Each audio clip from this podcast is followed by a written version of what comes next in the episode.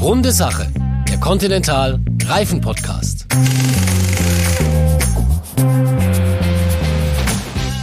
Hallo und herzlich willkommen zum neuen Continental Reifen Podcast. Mein Name ist Oliver Forster und vielleicht kennt ihr meine Stimme vom Fußball bei Sport 1, bei The Zone oder auch von der deutschen Fußballnationalmannschaft. Hier und heute geht's aber ausnahmsweise mal nicht um Fußball, auch wenn unser Podcast runde Sache heißt. Es geht hier um die runden Dinge, die uns alle mobil halten. Es geht um Reifen und ich habe einen wunderbaren Reifenexperten bei mir zu Gast, Jan Ole van Lengen. Hallo, bin sehr gerne hier.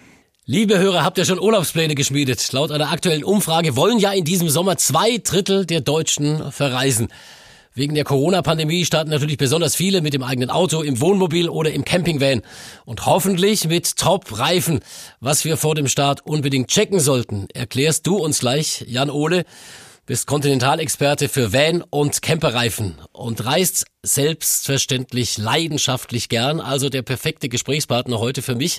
Ohne zum Warmlaufen, erst einmal feuern wir mal so richtig los mit einer Schnellfragerunde. Ole, Reserverad oder Reparaturkit? Ganz klar Reserverad. Autobahn oder Landstraße? Mein Fahrzeug fährt eh nur 100, also Landstraße. Jetzt wird spannend. Berge oder Meer? Die schwierigste Frage, die du mir hättest stellen können, ähm, ich würde spontan sagen Berge. Ich tendiere eher zu Meer, aber ist ja egal. Campingplatz oder Hotel? Ganz klar Campingplatz. Okay, danke schön, Ole. Klasse. Dann erzähl unseren Hörern doch mal ein bisschen was über dich, deinen Job bei Continental, bevor du uns reinnimmst in deine Reisewelt und in deine Reifentipps und uns noch mehr verrätst. Alles klar. Ähm, ich komme aus der Nähe von Ostfriesland, bin 30 Jahre alt und bin bei Continental schon jetzt fünf Jahre tätig und zwar aktuell als Produktmanager für Van und Camperreifen. Das klingt richtig spannend. Was machst du da genau?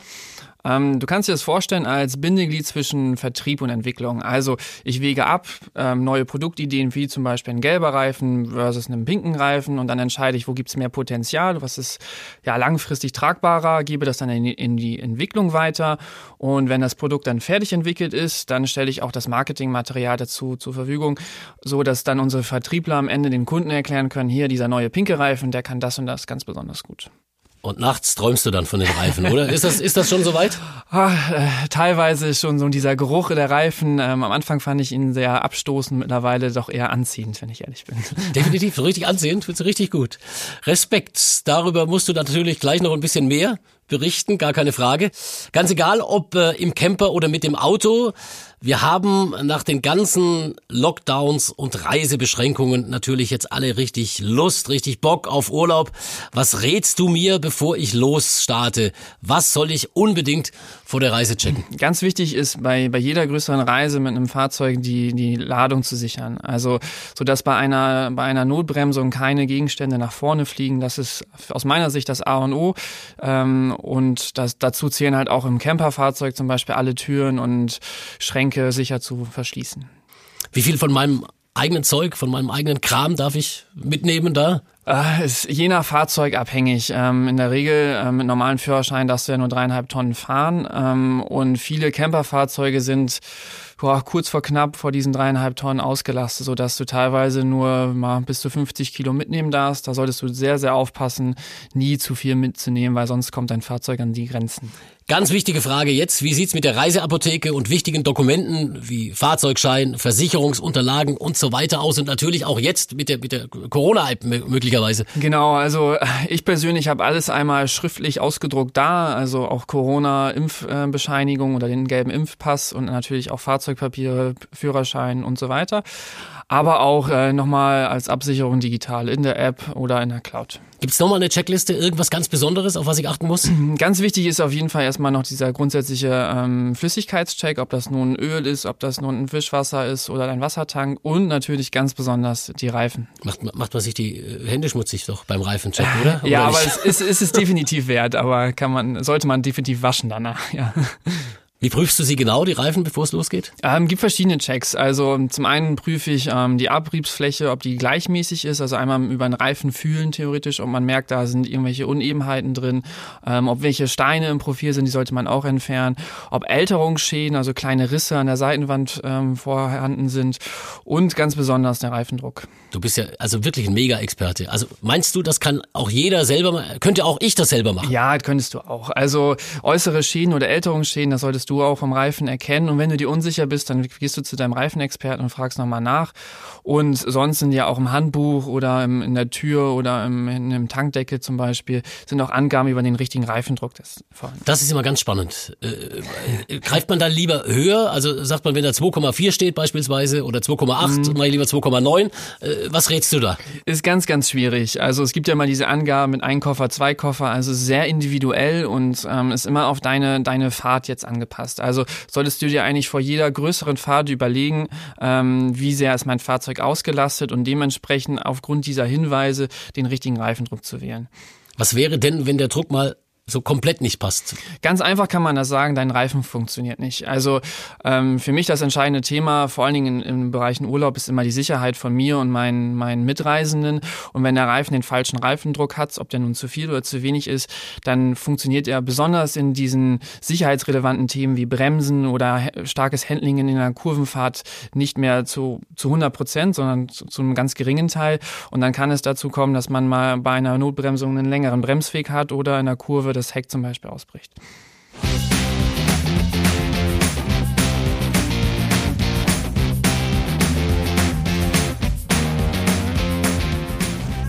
Also, soweit gilt das ja sicher für alle Fahrzeugtypen. Was muss ich denn jetzt speziell für Wohnmobile und Campingvans beachten? Das ist ja alles noch ein bisschen größer, noch ein bisschen äh, kräftiger. Genau, also wie gesagt, ähm, äh, diese, diese Last dieser Fahrzeuge ist halt enorm. Also es sind ganz besondere Reifen, die auf diese bis zu dreieinhalb Tonnen oder darüber hinaus ähm, ja, optimiert worden sind. Ähm, und dadurch haben diese Reifen halt viele, viele Eigenschaften. So, so ein Campingpneu, so ein CP-markierter Reifen, der ist besonders dafür ausgelegt, diese hohen Lasten, aber auch diese unterschiedlichen Lasten auf der Achse. Man kennt das vielleicht, der Wassertank ist auf der einen Seite, dann ist der Abwassertank bei manchen Fahrzeugen tatsächlich auf der gleichen Seite und da hat man eine höhere ähm, um, eine Unbalance, würde ich jetzt mal sagen, im Fahrzeug und Campingreifen, speziell optimierte Campingreifen können dieses einfach abfedern. Macht Spaß, dir zuzuhören. Also großartig, wie du erzählst über all diese, all diese Dinge. Aber der Camper ist natürlich insgesamt auch nochmal so viel schwerer ja. als, als der normale Pkw. Gibt's noch andere mhm. spezielle Dinge, auf die du achten äh, würdest? Ja, diese, ähm, diese Lasten muss man halt erstmal verteilen, also alles gleichmäßig verteilen und aufpassen, dass man das, auch das Campingfahrzeug nicht überlastet. Bei den Reifen gibt's noch dieses besondere Thema des, des Standplatten und am englischen Flatspot. Man kennt das vielleicht so in der Regel, der Camper steht im Winter in der Garage und im Sommer steht er in äh, Italien. Also er hat eine sehr, sehr hohe Standzeit. Ähm, und vor allen Dingen wenn man jetzt irgendwie nach Italien jetzt in diesem Beispiel fährt, zehn Stunden bei, bei hohen Temperaturen, der Reifen erhitzt sich und wenn man das Fahrzeug dann abstellt für einen längeren Zeitraum, dann kommt so dieser sogenannte Standplatten ähm, ja, zu tragen. Ähm, und der Reifen wird auf der unteren Seite quasi flat, äh, platt. Und dadurch hat man eine gewisse Unwucht im Reifen, wenn man dann wieder losfährt, was wiederum bis zum Ausfall des Reifens ähm, kommen kann. Und Camperreifen haben einfach eine, eine stärkere Konstruktion und sind dadurch optimiert, dass dieses nicht passiert oder wenn es mal passiert, dass es dann nach ein, zwei Kilometern wieder rausgefahren ist. Aber nicht diese Unwucht, dieses Laute und am Ende vielleicht sogar ja, Versagen des, des Reifens äh, zustande kommt. Also wenn ich den äh, pickepacke vollen Camper gepackt habe, losgefahren bin, die Ladung richtig gut gesichert habe, äh, dann darf ich definitiv einfach nur nicht die falschen Reifen drauf haben, oder? Das, also so hört sich das jedenfalls an. Ja, also falsche Reifen können da ganz klar ähm, ja, für, für Schäden sorgen, vor allen Dingen halt, was, was wie gesagt die sicherheitsrelevanten Themen angeht. Und ein großes Problem aus meiner Erfahrung sind diese Do-it-yourself-Camper durch dieses ganze Vanlife. Da sind halt Personen, ähm, die sich nicht mit den Reifen beschäftigen, beschäftigen sich viel mit dem Fahrzeugausbau und ich kann das sehr gut aus eigener Erfahrung nachvollziehen, ist ja auch sehr cool. Aber die Reifen sind definitiv ein sicherheitsrelevantes Thema und da empfehle ich auf, auf hohe ähm, Vanreifen zu wählen. Also für Fahrzeuge, für Camperfahrzeuge Fahrzeuge. Unser klassisches Produkt wäre der Van Contact Camper und für so diese Do-it-yourself-Bullies oder kleinere Fahrzeuge wie mein Fall ein Alter T3, da ähm, sollte man Camper, also C-Reifen nehmen, also Van-Reifen. Ähm, die haben noch eine gewisse Lastreserve und sind halt damit für, für diese schwereren Fahrzeuge besser optimiert.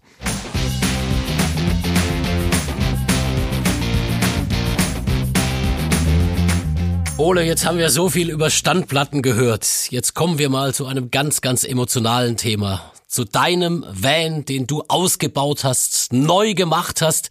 Erzähl uns mal ein bisschen davon. Also ich ähm, bin da quasi mit diesem Restaurationsleben, äh, würde ich mal was sagen, äh, aufgewachsen, weil mein Vater hat schon seit seiner Kindheit auch vor dem Führerschein äh, angefangen, ähm, an Fahrzeugen rumzubasteln.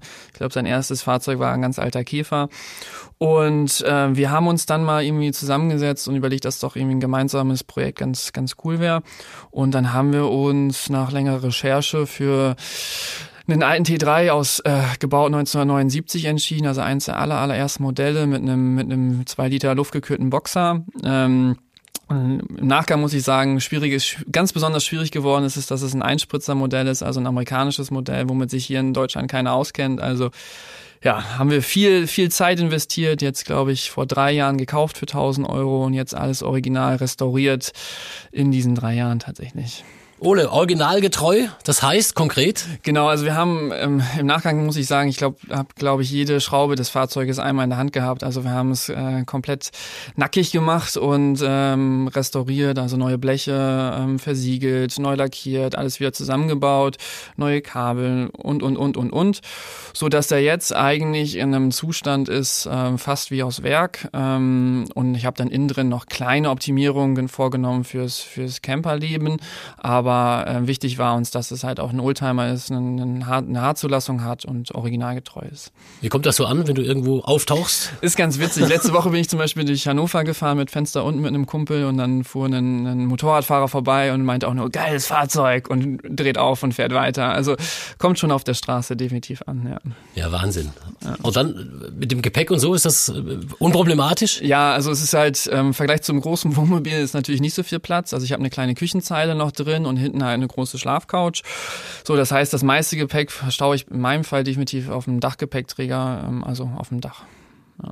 Und jetzt geht's los im Sommer. Und wo geht's hin? Gibt's, gibt's Pläne? Was machst du? Hast du ein Traumziel, dass du, dass du befahren willst ja, in diesem Sommer? Also ich fahre als erstes nach, nach Frankreich bis runter an die Pyrenäen und dann über, über Deutschland wieder hoch Richtung Norwegen. Dann gehe ich dann Lachsangeln mit ein paar Kumpels und das ist eigentlich so der einzige Plan, den ich bis jetzt habe. Und was ich dann so die zweite Jahreshälfte mache, weiß ich noch nicht genau. Aber das ist ja komplett konträr, so eine Geschichte. Also erst die Franzosen, dann die Norweger. Normalerweise macht man das vielleicht mit dem Schiff irgendwie, aber du machst das mit dem Camper. Ja, und deswegen ist halt auch ganz besonders die, die Ganzjahresreifen hier in diesem Fall wichtig. Also von hoffentlich ähm, sehr gutem Wetter in, in Südfrankreich, dann über die Alpen bis hin an den Gletscher in Norwegen vorbei, Richtung Norden Norwegen. Da hat man schon einen sehr großen Wetterwechsel und deswegen vertraue ich halt auch auf Ganzjahresreifen, um für jeden Fall gewidmet zu sein. Gibt's dann besonderes Produkt, auf das du da vertraust und du sagst, nur das kommt hier auf mein großartiges Ding da drauf? Also in, in meinem Fall natürlich durch diese große Conti-Verbundenheit habe ich jetzt äh, Conti-Reifen drauf. Also ich fahre Van Contact Four Seasons. Ähm, die schneiden auch tatsächlich in einen Pressetest ähm, im Van-Bereich hervorragend ab. Also kann ich guten Gewissens auch jemanden ohne Conti-Leidenschaft äh, empfehlen. Und das Ganze also von Frankreich rauf nach Trondheim, nach Norwegen, das mhm. ist ja eine ganz extreme, große, lange Strecke und dauert ja. natürlich auch ein paar Tage. Richtig. Hast du denn überhaupt so viel Urlaub? Äh, tatsächlich nicht, aber ähm, Conti hat es mir möglich gemacht, ein, ein Sabbatjahr zu machen. Also ich arbeite, habe jetzt quasi nur das erste halbe Jahr dieses Jahr gearbeitet und das zweite, die zweite Hälfte dieses Jahr, Kalenderjahres habe ich komplett frei und bin Continental auch sehr dankbar, dass sie mir das ermöglichen. Ähm, und es ist tatsächlich nicht nur so, dass Conti das ermöglicht, sondern dass es auch in, innerhalb von Conti kein Problem darstellt. Also es ist kein Karriereknick, es ist jetzt überhaupt nicht missachtet, sondern äh, ich kann das guten Gewissens machen. Viele Leute finden das sogar positiv.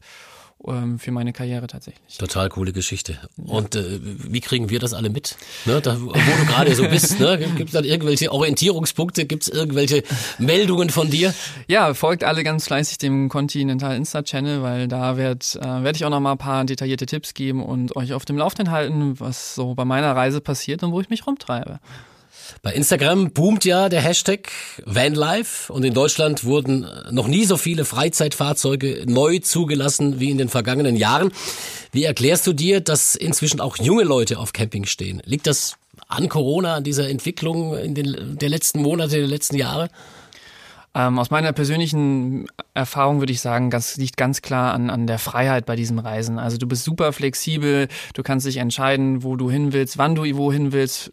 Vielleicht auch durch Corona ist es mittlerweile möglich, von, ja, von überall aus zu arbeiten. Ähm, das ist, deswegen denke ich, dass Corona da auch eine große Rolle spielt und viele, viele vor allen Dingen jüngere Menschen, glaube ich, diese, diese neue Erfahrung des, des, ja, des Nomadenseins, digitalen Nomad, ähm, ja, sehr genießen müssen.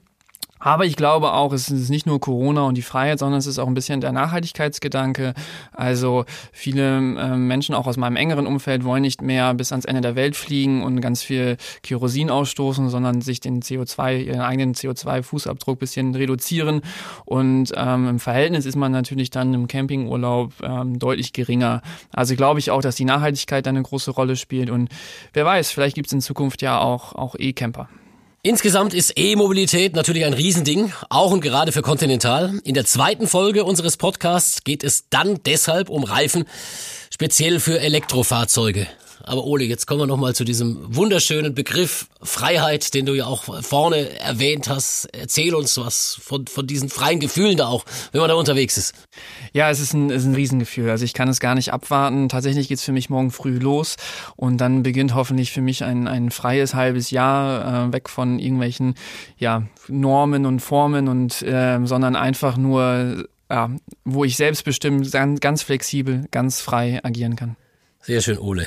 Also vielen, vielen Dank. Viel Freiheit für dich. Eine, eine tolle Reise natürlich. Mit deinen Tipps werden wir alle gut durch den Urlaub kommen und auch wieder zurückkommen.